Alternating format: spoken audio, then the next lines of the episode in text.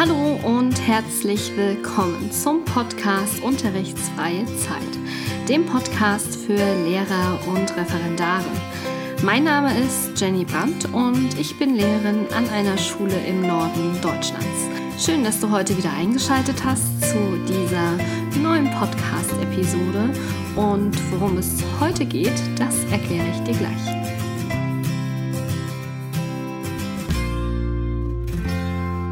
Hast es bestimmt schon in der Überschrift zur Folge gelesen. Es geht heute um schriftliche Leistungsüberprüfung und wie wir die effizient gestalten können.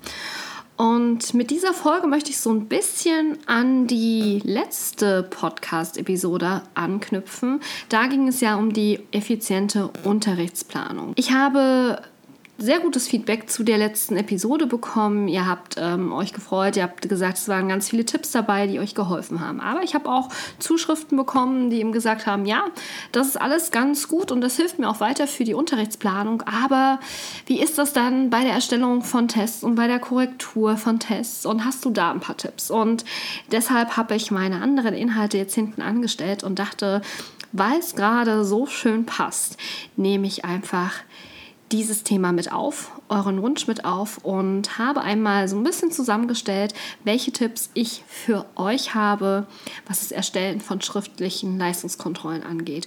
Und hier geht es jetzt wirklich, ich weiß, in unterschiedlichen Bundesländern gibt es unterschiedliche Bezeichnungen, SLK und Einzelarbeit und Klassenarbeit und Kurztest und ähm, Leistungsüberprüfung und was es alles für ja, Begrifflichkeiten gibt. Ähm, ich möchte jetzt wirklich einfach alle schriftlichen Leistungsüberprüfungen hier einmal zusammenfassen. Egal wie lang oder wie kurz die jetzt sind und welchen Umfang oder welche Art von Aufgabenstellung sie enthalten. Und es gab ja schon Podcast-Folgen, wo es um das Thema Korrekturen ging. Wenn ihr euch vielleicht erinnert an die Folge zu den Routinen, das ist das vierte Modul, da ging es ja darum, dass ihr ja so, eine, so, so einen Workflow für euch entwickeln solltet. Ne? Vielleicht einen Korrekturtag oder sagt, okay, ihr korrigiert jeden Tag ein bisschen. Also äh, wenn ihr da nochmal ein paar Tipps haben wollt, hört gerne in die Folge rein auch in die Folge zur Jahresplanung, äh, die hieß ja, keine Korrekturexzesse mehr, Neujahrsvorsatz. Und da habe ich so ein bisschen vorgestellt, wie ich mein Schuljahr plane, dass eben nicht alles aufeinander kommt. Und ja, da habe ich auch ein bisschen über Belohnungssysteme gesprochen. Also hört da auch gerne noch mal rein. Das sind alles Sachen, die euch helfen, ja, um einfach einen Workflow für die Korrekturen zu entwickeln. Aber noch wichtiger ist ja die Arbeit, die wir aufsetzen und die Art und Weise, wie wir korrigieren. Und sicher gibt es da von Fach zu Fach Unterschiede, aber hier möchte ich heute versuchen, so ein paar allgemeine Tipps euch an die Hand zu geben. Dinge, die einfach bei mir ja über die Jahre schon funktionieren. Manche Sachen habe ich aber auch noch nicht so lange. Und ich erkläre euch einfach mal und es ist wieder wie so ein Bauchladen. Ihr nehmt das einfach für euch mit, was für euch passt und was ihr gerne ausprobieren wollt. Ich habe die Podcast-Folge jetzt in zwei ja, Bereiche geteilt, in zwei Abschnitte. Zum einen geht es erstmal im ersten Teil um die Erstellung einer schriftlichen Leistungsüberprüfung und im zweiten Teil geht es dann konkret um Tipps für die Korrekturen ich würde sagen, damit wir keine Zeit verschwenden, starten wir einfach mal. Und ich kann euch nur raten, nehmt euch vielleicht einen Block und einen Stift zur Hand oder macht ihr euch anderweitig gerne ein paar Notizen, was ihr so gerne ausprobieren wollt. Ne? Der erste Tipp, den ich euch gerne mit an die Hand geben möchte, ist, dass ihr euch gute Texte und Aufgaben aufspart und die nicht in der Stunde verbratet. Also konkret Ne, hier knüpfe ich auch wieder an die Podcast-Folge vom letzten Mal an. Wenn ich eine Unterrichtsreihe plane für eine Klasse, dann gucke ich auch schon, was für Texte, was für Aufgaben kommen denn für Tests in Frage. Und die reserviere ich mir dafür. Ich verbrate die nicht in der Stunde. Und vor allen Dingen verbrate ich nicht die in der Stunde, wo ich schon ein, ähm, eine tolle Musterlösung vielleicht habe. Ich sage, die kann mir als Orientierung dienen. Die ist ähm, eine Hilfe. Da muss ich mir jetzt nicht alles ähm, ja, aus den Fingern saugen, sondern da habe ich schon mal was Gutes an der Hand. Und ich hatte es schon leider zu oft, gerade in den ersten Jahren, dass ich einfach ähm, ja die Texte, die mir über den Weg liefen und die ich toll fand, im Unterricht verbraten habe. Und dann stand ich da und dachte, was nehme ich jetzt für die Klausur? Was nehme ich jetzt für den Test? Und welche Aufgabe könnte da jetzt passen? Und das habe ich ja schon so ähnlich gemacht. Ach, das ist ja blöd. Und ja, seit ich mir wirklich von Anfang an das reserviere, was ich gut finde, ich mir das reserviere für die Klassenarbeit, für die Klausur, seitdem ja, fällt mir das einfach leichter, dann eben die Klassenarbeit oder die Klausur oder den Test zu planen. Und in dem Zusammenhang kann ich euch auch mit an die Hand geben, Parallelaufgaben, die euch spontan in der Stunde kommen. Das heißt, ihr habt zum Beispiel eine Aufgabe oder ja, ein Aufgabenformat in der Stunde und dann funktioniert die ganz gut oder sie funktioniert auch nicht gut und ihr arbeitet daran und dann denkt ihr, Mensch, das wäre eine perfekte Aufgabe in einer gewissen Abwandlung für den Test oder für die Klassenarbeit. Oder was auch ganz oft vorkommt, dass man mit Schülern eben weiterspinnt über das Thema, äh, ins Gespräch kommt und die einen ja, so, so auf Ideen bringen, die man eben gut in einem Test auch umsetzen könnte, die man gut in einer Klassenarbeit umsetzen könnte. Und dann notiere ich mir wirklich unauffällig, ja, ne, Aufgabe, das und das, Thema, das und das nochmal recherchieren, ähm, Text zu dem und dem Thema für Klausur, Fragezeichen. Und das hilft mir dann immer, wenn es dann doch mal so war, dass ich ja, nicht alle Testaufgaben oder nicht alle Klausur- oder Klassenarbeitsaufgaben schon vom Anfang an zusammen hatte, noch ein bisschen was fehlt und dann habt ihr da vielleicht über den Unterricht eine tolle Inspirationsquelle. Als nächstes möchte ich euch gerne ans Herz legen, eure Aufgaben als quantifizierende Aufgaben zu formulieren. Das heißt, statt fasse den Zeitungsartikel zusammen, eben zu schreiben oder besser gesagt die Aufgabe zu stellen, fasse die vier Kernaussagen des Zeitungsartikels zusammen. Das hat mehrere Vorteile. Zum einen ist es natürlich für die Schüler viel transparenter. Das heißt, ähm, die wissen, okay, man möchte jetzt hier vier Kernaussagen haben. Entsprechend gibt es auch die Punkte. Das heißt, das ist natürlich auch eine, ja, eine Hilfe für euch, was die Punkte angeht. Wie viele Punkte gebe ich jetzt überhaupt auf diese Aufgabe? Ähm, da könnt ihr euch daran ja, orientieren. Aber auch, und das finde ich viel, viel wichtiger, beschränkt ihr die Schüler auf zum Beispiel vier Kernaussagen oder keine Ahnung, ähm, fünf Personen, die erklärt werden müssen oder vorgestellt werden müssen oder was auch immer in dem Moment haben die Schüler eine feste Größe. Das heißt, es wird nicht passieren, dass ihr jetzt ähm, meinetwegen eine Seite zu dieser Aufgabe bekommt, wenn es eben nicht gefordert ist, weil es eben zum Beispiel durch eine Zahl beschränkt ist. Und das hilft euch natürlich nicht nur bei der, ja, bei der Korrektur, weil ihr natürlich ja, Zeit spart bei der Korrektur, sondern es hilft euch auch bei der Bewertung. Ihr wisst, ihr wollt nur vier Sachen haben, dementsprechend kommen in den Erwartungshorizont, kommen in eure erwarteten Schülerantworten eben diese vier Kernaussagen und das lässt auch euch fokussierter eine Aufgabenstellung oder die Beantwortung der Aufgabenstellung lesen. Als nächstes möchte ich euch den Tipp geben, ja, denkt mal darüber nach, ob es vielleicht auch möglich ist, die Aufgabenanzahl zu begrenzen. Ich sehe immer häufiger und äh, ich habe den Fehler vorher auch gemacht, äh, dass Tests einen großen Umfang haben. Natürlich habt ihr vielleicht vorgeschrieben, wie viele Minuten in eurem Bundesland ein Test gehen soll. Da müsst ihr euch natürlich halten. Aber vielleicht muss es auch nicht ausgeschöpft werden. Vielleicht habt ihr maximal 30 Minuten.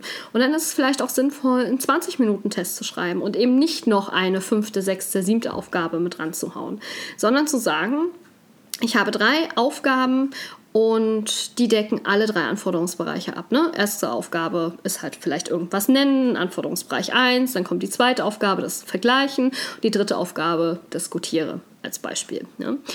Oder eine Transferaufgabe, wie auch immer das jetzt für euer Fach gerade passt. Und das macht es euch natürlich leichter, zu korrigieren. Ne? Wenn ihr nicht so viele Aufgaben habt, müsst ihr natürlich auch nicht so lange an den Korrekturen sitzen. Ich möchte jetzt nicht dafür plädieren, dass ihr euch es einfach macht, aber manchmal ist es einfach notwendig, gerade wenn viele Sachen auf dem Tisch liegen, zu sagen, okay, ich mache jetzt einen kurzen Test, drei Aufgaben, damit decke ich alles ab. Ich habe nicht alles abgefragt, was hätte drankommen können, klar, ne? ist ja auch nicht in der Uni bei den Schülern dann später so, sondern ich habe drei Sachen rausgewählt und die zeigen ganz gut oder bilden ganz gut ab, was die Schüler, was meine Schüler können. Also Überlegt mal, ob das für euch eine Möglichkeit ist, zukünftig Tests nur noch auf drei Aufgaben zu begrenzen. Der nächste Tipp passt ganz gut zum vorherigen. Da geht es nämlich um die Formulierung von Aufgabenstellung. Wie oft kommt es vor, dass ich über eine Aufgabenstellung wahnsinnig lange grübel und denke, hm, wie formuliere ich das jetzt? Kann ich das nicht besser ausdrücken und so weiter? Ich kann euch nur raten, legt euch eine Liste mit so Standardformulierungen an, die für euer Fach passen. Oder auch so Standardoperatoren für euer Fach. Und fangt wirklich mit dem Operator an, die Aufgabenstellung zu formulieren. Hängt da noch was ran, macht meinetwegen auch eine mehrgliedrige Aufgabe, aber ja, versucht wirklich euch Formulierungen zu überlegen, auf die ihr immer zurückgreifen könnt und die euch eine Aufgabenerstellung leichter machen. Es gibt natürlich auch Aufgaben, die komplex sind, ne? so Denkaufgaben, sage ich jetzt mal. Ne? Das können analysiere, ähm, interpretiere und so weiter. Und bei komplexen Aufgaben kann ich euch nur raten, einen genauen Erwartungshorizont anzufertigen. Dazu komme ich später auch noch. Der hilft euch auf alle Fälle, euch natürlich im Vorhinein auch schon darüber im Klaren zu sein, was ihr jetzt erwartet für Inhalte aber auch was für Bepunktungen ihr jetzt hier anführen könnt, wo Schwerpunkte liegen und worauf ihr eigentlich hinaus wollt. Und das hilft euch natürlich auch schon für die Übungsphase, für das, worauf ihr hinaus wollt am Ende der Klassenarbeit in der Unterrichtsreihe. Und in diesem Zusammenhang kann ich euch nur empfehlen, auch einen festgelegten Leitfaden mit den Schülern zum Beispiel oder auch ja, ein, also mit den Schülern zu entwickeln oder auch vorzugeben und den Schülern somit etwas an die Hand zu geben, wie ihr euch das vorstellt, wie Aufgaben zu Operator XY eben beantwortet werden sollen, in welcher Struktur, was ihr da drinne haben wollt, weil das verkürzt natürlich auch die Aufgabenstellung, wenn die Schüler transparenterweise wissen, dass der Operator analysiere heißt bei Frau XY oder heißt in meiner Schule. Ne, das ist natürlich noch besser, wenn ihr äh, schulintern sowas festlegen könnt, eben, dass ich das und das anführen muss, danach kommt das und das und ich muss darauf achten, dass am Ende meinetwegen ne, ein Schluss mit den und den Angaben steht.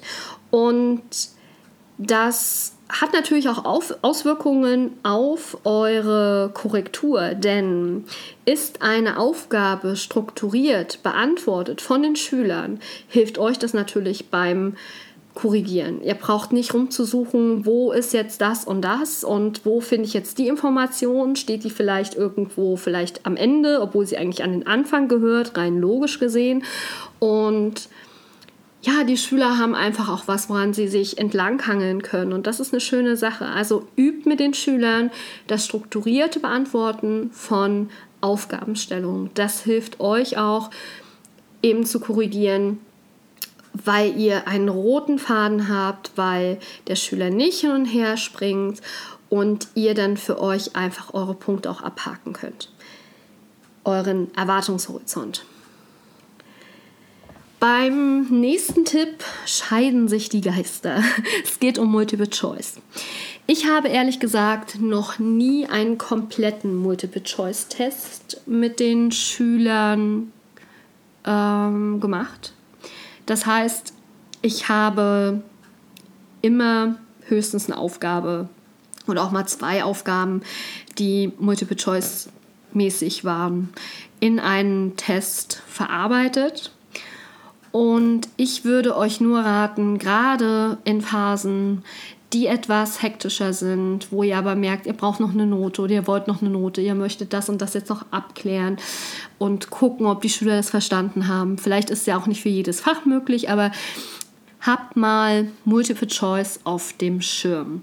Das heißt, recherchiert vielleicht mal, wie das so aussehen könnte für euer Fach und ähm, ob das eben für euch eine Möglichkeit wäre. Denn es ist nicht so, dass Multiple Choice unbedingt heißt wenig Anspruch.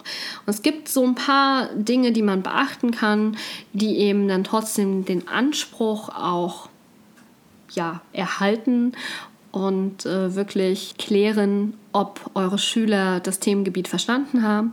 Das ist zum Beispiel auch, ne, dass man mindestens vier Wahlantworten hat, dass es keine offensichtliche Niete gibt und dass ihr eben mit euren Antwortmöglichkeiten, die ihr gebt, dass das keine Antwortmöglichkeiten sind, die so im Buch stehen oder die im, im Hefter stehen, sondern dass es einfach Sachen sind, die auch einen Grad, einen gewissen Grad der Verarbeitung schon voraussetzen. Und damit könnt ihr eben klären, dass ihr nicht nur die Ratefähigkeit eurer Schüler abfragt, sondern auch wirklich das Wissen. Als kleiner Tipp in diesem Zusammenhang, was ich euch noch geben kann, wäre eben, euch eine persönliche Zahlenfolge zu überlegen, die die Kreuze widerspiegelt, sowas wie eine, ne, es gibt auch Schablonen, aber eben eine, eine Zahlenfolge, dass ihr sagt, okay, ne, meine Bankpin, das ist das, äh, wo ich die Kreuze sehen möchte. Ne? Bei das erste Kreuz muss bei der 1 sein, das zweite Kreuz bei der, bei der zweiten Frage muss das Kreuz bei der 4 sein und dann die 3 und dann wieder die 1 oder was auch immer. Das war jetzt übrigens nicht meine PIN von der Bank. Gut, also das vielleicht als kleine Hilfe. Eine weitere Sache, mit der ihr Zeit sparen könnt beim Korrigieren, indem ihr eben keine Fließtexte fordert, sondern auch Visualisierungen. Das heißt zum Beispiel ein Flussdiagramm, eine Personenkonstellation oder ein Schaubild. Und die haben natürlich den Vorteil, dass sie sich schneller korrigieren lassen. Und dass sie eben auch einen gewissen Verarbeitungsgrad zeigen. Es muss ja nicht immer alles als Text abgefragt werden. Ja, der nächste Tipp, und das ist auch schon der vorletzte Tipp, ist das Anlegen einer Aufgabensammlung. Wenn ihr mehr dazu wissen wollt, dann kommentiert gerne, schreibt mich gerne an, dann würde ich auch mal meine Aufgabensammlung vorstellen. Also es geht im Grunde genommen darum, dass ihr für bestimmte Themen eben ja, euch Aufgabensammlungen anlegt, auch schon unterschieden, welcher Anforderungsbereich hier gefordert ist und wo ihr auch schon am gleichen Ort eben die Lösung habt, sodass ihr ganz schnell ja, aus vielleicht 20 Aufgaben aus dem Anforderungsbereich 1 zu einem Thema eine Aufgabe oder zwei wählen könnt, die ihr dann in einem Test zusammenstellt und dann sucht ihr euch noch welche aus dem Anforderungsbereich 2 raus und so weiter und so fort. Das bedeutet natürlich, Ihr müsst euch irgendwie auch mal aufschreiben, welche Aufgaben habt ihr wann als letztes benutzt, dass die Schüler sich die Tests nicht weiterreichen, dass die Schüler eben nicht wissen, ja, ne, es gibt nur vier Versionen von diesen Tests und äh, die kommen dann immer in gewissen Abständen dran. Und ich frage also dann die Schüler, die ja vor fünf Jahren in der zwölften Klasse sind, vielleicht gibt es auch noch Geschwister, ne, und dann ja, das ist eben der Nachteil, wenn man eben vier Versionen hat. Aber wenn ihr eine, ja, eine Aufgabensammlung habt, dann ergibt sich ja durch Zufall eine völlig andere Kombination von Aufgaben und dieses Abgucken oder dieses darauf vorbereiten auf Tests, wie sie schon mal waren, ja, kommt natürlich nicht vor. Das ist natürlich in Deutsch, wenn es dann um ja, Kurzgeschichten oder äh, um Gedichte geht oder was auch immer, ein bisschen schwierig. Ja, ne, da kann man sich natürlich auch nicht immer eine neue Kurzgeschichte raussuchen oder ein neues Gedicht. Da, und das mache ich genauso, gibt es vielleicht ein System, nach dem die Aufgaben immer wiederkehren. Und dann gibt es mal wieder eine neue dazu und am Ende habt ihr dann vielleicht, ja, sechs, sieben Versionen eines, einer Klausur zu einem bestimmten Thema. Ja, der letzte Tipp ist, dass ihr wirklich die schriftlichen Leistungsüberprüfungen im Gesamtzusammenhang erstellt. Also gleich alles fertig machen. Das heißt, die Aufgaben, die Bepunktung und den Erwartungshorizont oder die Bewertungsschablone, was auch immer für euer Bundesland üblich ist.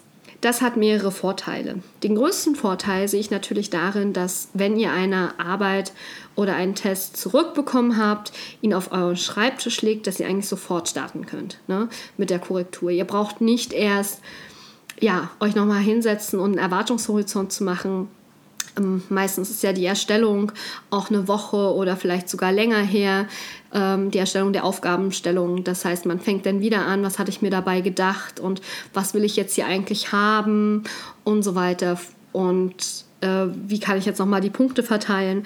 Also ich würde euch immer raten, macht das in einem Rutsch fertig, legt es euch hin.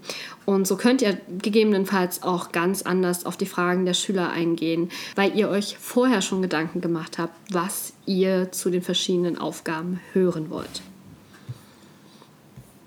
Kommen wir zum zweiten Teil der Podcast-Folge. Jetzt geht es um die Korrekturen. Und da möchte ich, und das ist mir der wichtigste Tipp überhaupt, ich möchte euch ans Herz legen, nicht zu perfektionistisch zu sein. Ich kenne das, ich weiß, wovon ich rede. ähm, man kann sich auch wirklich in Sachen verbeißen. Und ob dann Aufwand und Nutzen wirklich in Relation sind, das mm, ja, das wage ich zu bezweifeln. Das heißt nicht, dass ich ein Freund von Schludrigkeit bin. Überhaupt nicht. Ich ähm, finde es absolut wichtig, dass ihr eure Korrekturen nach bestem Wissen und Gewissen macht und dass ihr genau überlegt, ob das jetzt richtig ist oder eben nicht. Aber das heißt nicht, dass ihr eine Aufgabenstellung fünf oder zehnmal lesen sollt und ähm, die Punktzahl äh, vier, fünfmal nachrechnen solltet. Denn wenn ihr ausführlich auswertet, und das ist so wichtig, das würde ich euch wirklich auch für die Schüler ans Herz legen. Nehmt euch Zeit für die Auswertung. Das zeigt nämlich auch eure Wertschätzung gegenüber der Arbeit der Schüler, wenn ihr sie nicht zurückgebt und dann einfach gleich in den Hefter heften lässt, sondern eben sagt, wir gucken uns jetzt an, welche Fehler ihr gemacht habt. Ähm, wir gucken uns genau an, was ihr hättet schreiben können, müssen und so weiter, je nach Fach. Und wir gucken, was es für Entwicklungspotenzial gibt. Und wenn ihr das macht und wirklich ausführlich auswertet, dann fliegen mögliche Fehler von euch auch auf. Also was ich zum Beispiel immer mache, dass ich den Schülern erstmal sage, zählt bitte genau die Punktzahl nach. Denn das ist so der, der größte Fehler oder der, der häufigste Fehler, kann man sagen, ne? Ähm, dass man sich da irgendwo verrechnet. Und ihr seid auch nur Menschen, ihr dürft euch verrechnen. Das ist überhaupt kein Problem. Also in diesem Zusammenhang ähm, überdenkt auch nochmal eure Einstellung, was das Thema Fehler machen beim Lehrer angeht. Und ich gehe dann wirklich auch mit den Schülern ganz genau ja, Textstellen durch, gucke ganz genau nochmal, äh, was habt ihr da geschrieben, wie hätte es anders lauten können oder müssen. Und dann kommen auch schon mal Fragen. Ne? Und dann sagen die, hm, aber das habe ich doch so geschrieben oder kann man das nicht so und so sehen? Ist das nicht auch richtig? Und dann kommt man ins Nachdenken und man überlegt nochmal und dann stellt man vielleicht fest, ja, wenn man es jetzt so sieht, ist das auch möglich, dann bekommst du noch den Punkt. Und ich würde euch da wirklich ja, dazu animieren, den Perfektionismus abzustreifen, den können wir uns äh, eigentlich zeitlich nicht leisten. ähm, seid aufmerksam, macht eure Arbeit gewissenhaft und dann geht schon alles gut. Und wenn Fehler auftauchen, klärt sie zusammen mit den Schülern und macht ihnen klar, natürlich macht ihr auch mal Fehler. Sollte natürlich nicht so oft vorkommen, dass ihr euch ständig bei jeder Arbeit verrechnet, ne? aber ja, wenn es vorkommt, dann ist das so. Und dann ändert ihr das und ihr lächelt und ihr sagt, ja, ne?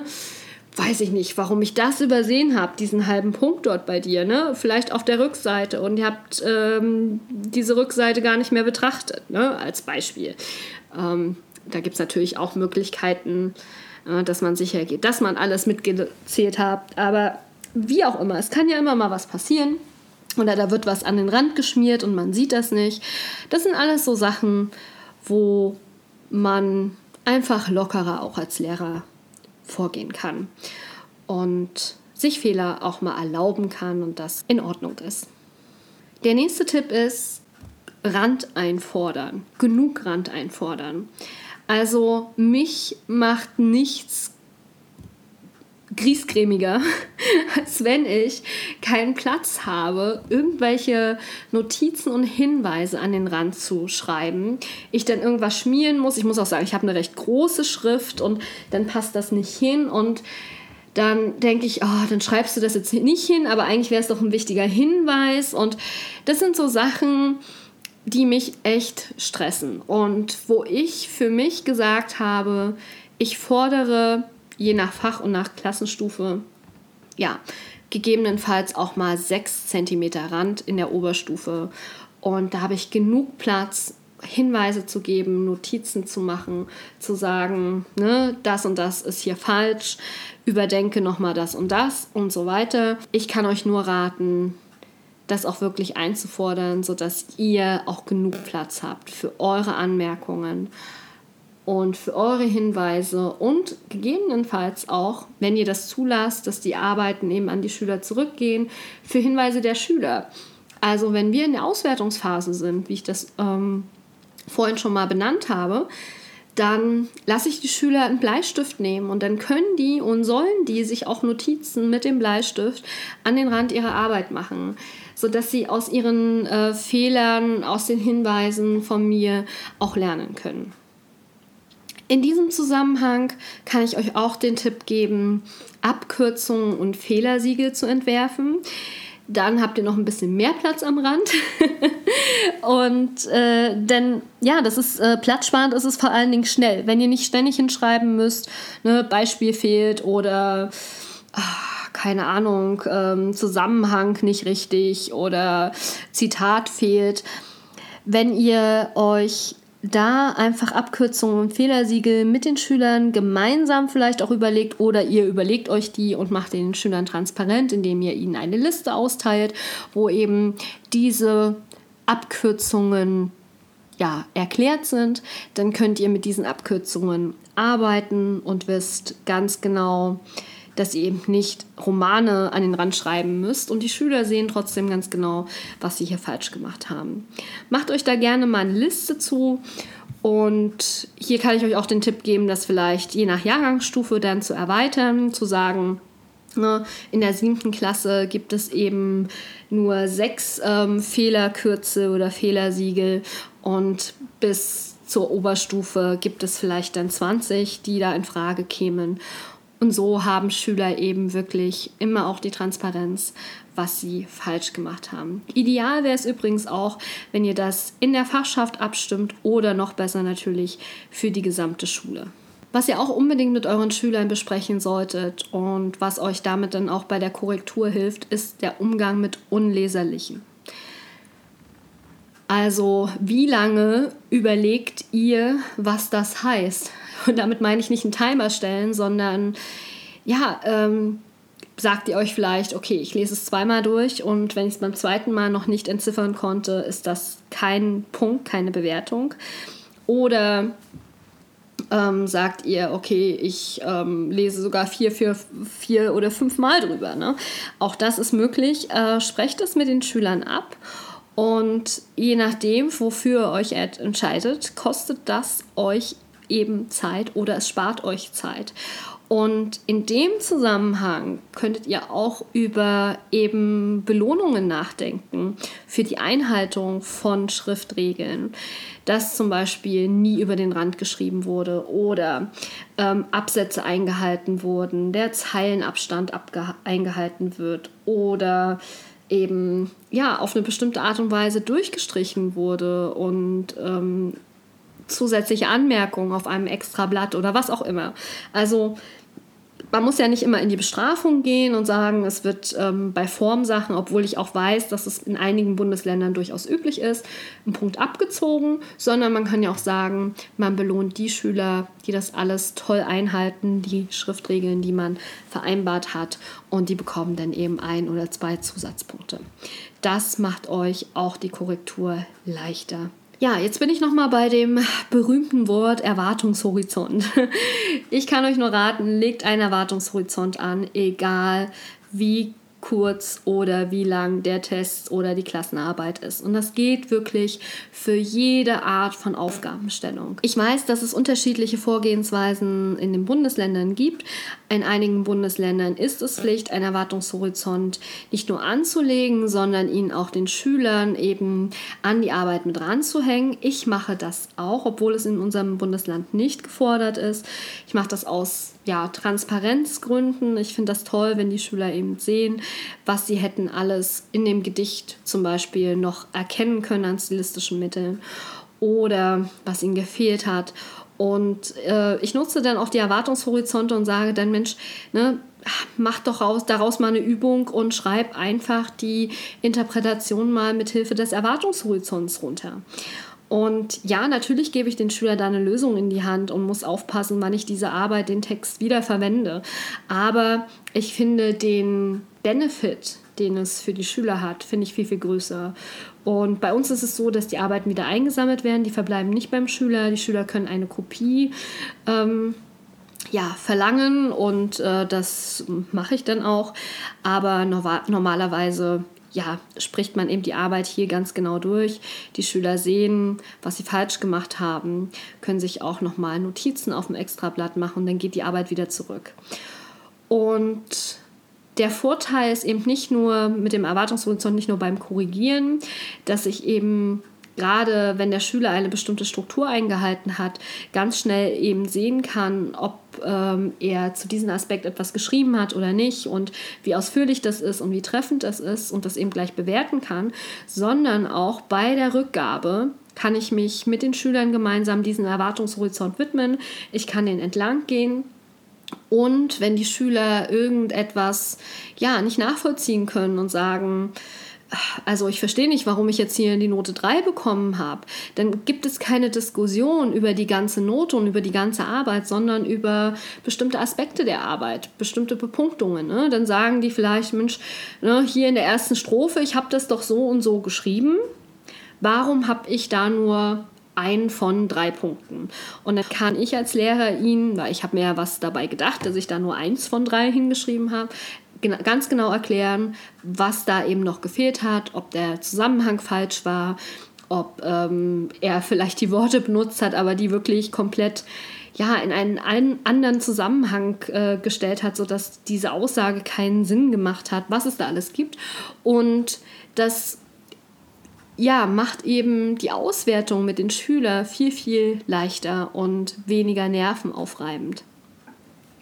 Hier auch noch als kleiner Tipp, wenn ihr Einzelarbeiten habt und keinen großen, umfangreichen Erwartungshorizont habt, könnt ihr auch kleine Erwartungshorizonte in einer Art Tabelle anlegen und die auf Klebeetiketten drucken.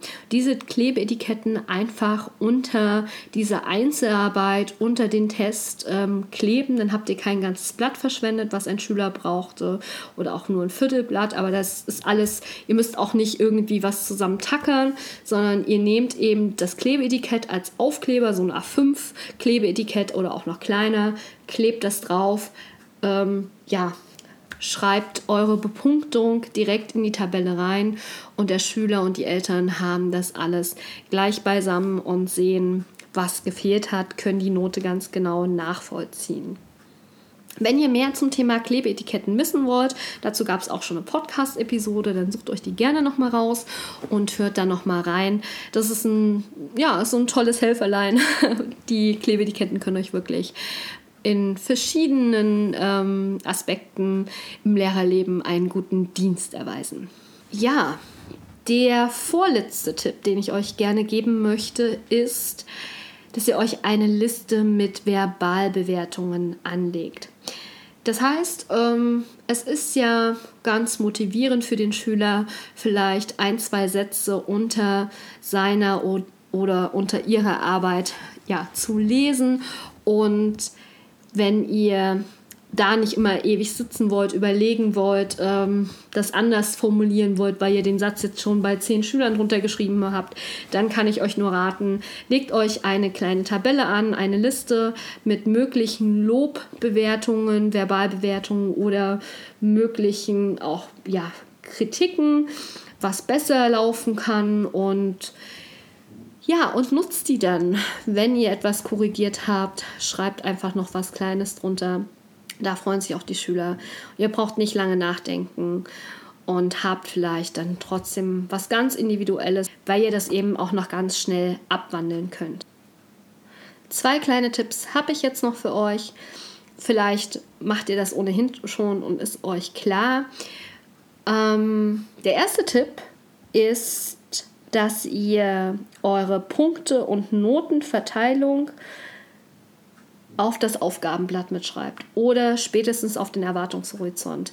Denn manchmal kommt die Frage, hm, wie viele Punkte brauche ich denn zu vier oder äh, warum habe ich jetzt hier eine 2? Wie viele Punkte haben mir gefehlt bis zur 1?